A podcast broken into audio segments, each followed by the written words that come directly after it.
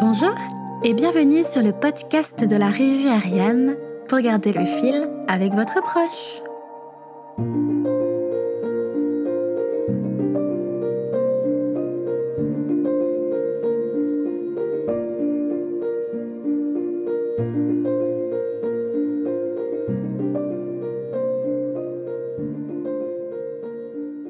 J'espère que vous allez bien et que ce podcast est devenu pour vous un moment de sérénité et de quiétude. Nous nous retrouvons aujourd'hui pour un nouvel épisode que nous consacrerons à la maison en forme de A, initiée par une septuagénaire. Lorsque j'ai découvert le projet de cet architecte à la retraite, j'ai été admirative. Se battre pour ce que l'on souhaite et réussir donne la pêche, ne trouvez-vous pas? Elisabeth Faure est une enfant des années 50. Architecte de profession, elle achève un cursus de 7 ans d'études avant de se lancer pleinement dedans. Durant cette période étudiante, elle tombe sur une vidéo publiée par Emmaüs qui propose un nouveau logement pour les SDF, une cabane de 15 mètres carrés et ce pour 10 000 euros. Persuadée qu'elle peut mieux faire, elle se penche sur le projet. Quelle est l'urgence absolue pour les sans-abri? Avoir un toit. De là, l'idée émerge et se creuse pour finalement faire apparaître le plan. Une maison en A de 25 mètres carrés, dotée uniquement d'un toit, pour un budget total de 6 000 euros. Le projet est serein et solide sur du long terme, puisqu'ensuite il est totalement plausible d'installer des panneaux photovoltaïques, une fosse septique, des toilettes chimiques, une douche solaire, etc., afin de réduire au mieux les coûts et d'être plus en phase avec la nature. Elle le suggère donc à Emmaüs, mais ils ne sont pas intéressés. D'ailleurs, personne ne l'était vraiment. Elle décide donc à ce moment-là qu'elle bâtira elle-même sa propre maison en A. Morgane Launay, réalisatrice, photographe et amie d'Elisabeth, décide de filmer cette folle entreprise qui se déroule en Dordogne. C'est donc à 65 ans qu'Elisabeth enclenche le début de ce nouveau chapitre de 180,5 mètres carrés pour 40 000 euros. 8 000 euros sont dédiés au terrain de 1000 mètres carrés. Le documentaire se déroule en 2015 et 2016. Il est disponible dans notre onglet ressources sur notre page internet bonjourariane.fr. Le rêve de notre bâtisseuse n'a pas besoin de magie ou d'un gros budget. Il est simple léger, de quoi le réaliser d'une façon autonome. Cependant, son parcours n'a pas été sans embûches. Elle a dû attendre six mois avant de signer la vente du terrain.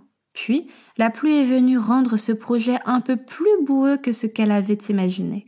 Le sol était rocailleux et très difficile à aplatir pour accueillir les fondations.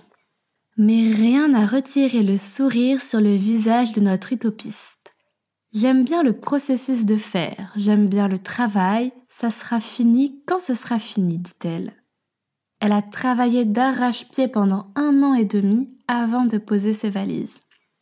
À travers ce projet de vie, elle souhaitait partager cette expérience avec ses proches et les gens. Bien avant tout cela, Elisabeth Faure a toujours été présente pour ses amis et les accompagner dans leurs travaux. Comme elle vivait grâce au revenu minimum d'insertion, c'était sa façon de le payer, de le mériter.